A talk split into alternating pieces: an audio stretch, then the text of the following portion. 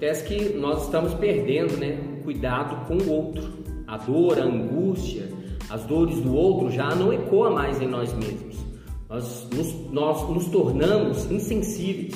Nosso olhar ele, ele se perde constantemente no nosso próprio umbigo, nos nossos próprios problemas, nas nossas próprias dificuldades.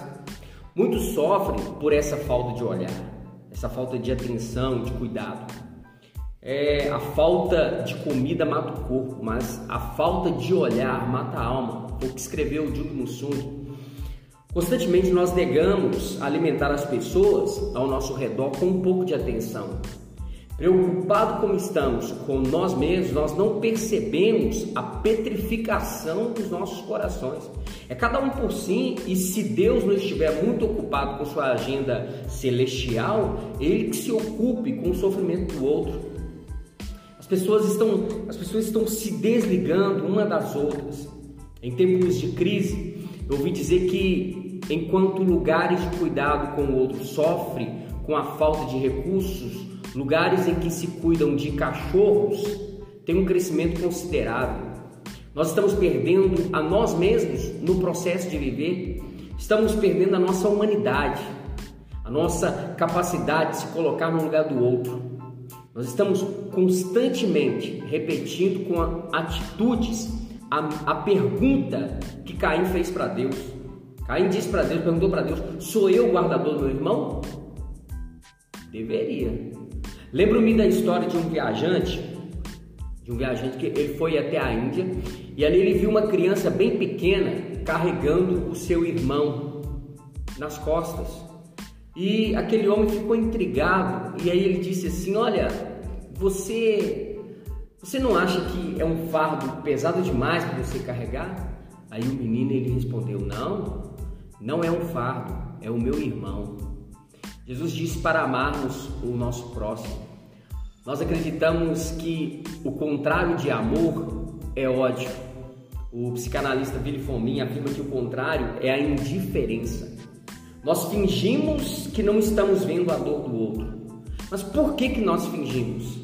Porque nós achamos justamente que o outro é um fardo que nós não queremos carregar. Eu vi recentemente acontecer na minha família algo assim. Uma pessoa apresentando uma irritação constante, discutindo com qualquer um, com qualquer coisa. Longos períodos de isolamento da família. Crise com filhos e casamento. E nós indiferentes. Ela não aguentou. O excesso de passado destruiu seu presente e ela se desligou da própria realidade. Meses de tratamento sem resposta. Agora a gente ora, nós pedimos a Deus para que ela retorne, mas poderíamos ter evitado se não é, tivéssemos sido, sido é, indiferente ao sofrimento dela. A falta de olhar matou a sua alma, ou como diria Jung Sung. É a lei da, da, da antropia que diz que as coisas deixadas por si só tendem a se deteriorar. Nesse caso, as pessoas, seres humanos, os relacionamentos que não são cuidados vão se deteriorar, pode ter certeza disso. As amizades que não são cuidadas vão se deteriorar. Os filhos, mesma coisa. Pessoas precisam de atenção, de abraço, de olhares, de beijos. Precisamos tirar um pouco os olhos do espelho para perceber o outro. Se nós nos virmos no próximo, nós nunca vamos ferir. Nós precisamos odiar a indiferença. Só mudamos o que odiamos. Nós temos dificuldades para aceitar e entender o que Jesus ensinou sobre relacionamentos. Ele ensinou que nós devemos é, tratar o outro como gostaríamos de ser tratado. Nós ignoramos este ensinamento porque o, o, relacionamos este, ligamos este ensinamento à religião, mas não é nada disso, é sobre ser verdadeiramente feliz é sobre ser verdadeiramente feliz. A felicidade está no serviço ao outro. É, Carl Heiland declarou: Você só será feliz na mesma proporção em que estiver sido útil. Olha, as pessoas estão sofrendo sozinhas suas angústias. Os índices de suicídios não param de crescer. As doenças psicossomáticas estão presentes em muitas famílias. E nós? Nós estamos de braços cruzados. Mate, é, Martin Luther King ele certa vez ele pronunciou: "Todos podem ser grandes, porque todos podem servir".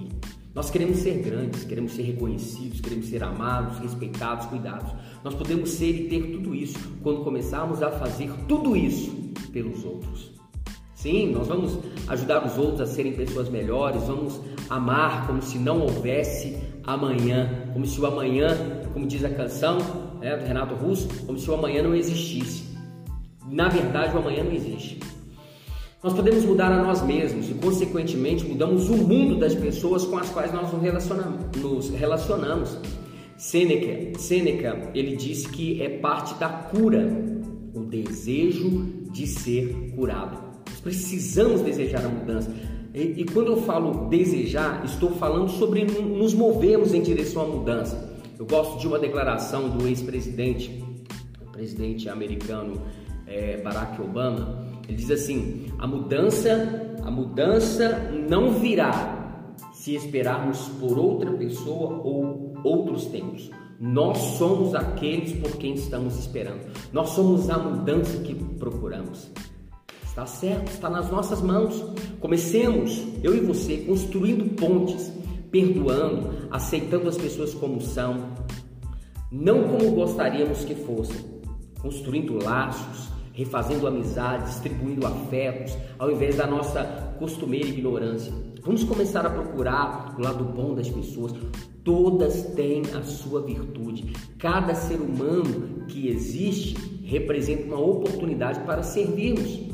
Vamos deixar que as pessoas, por mais difíceis que sejam, extraia o melhor de nós.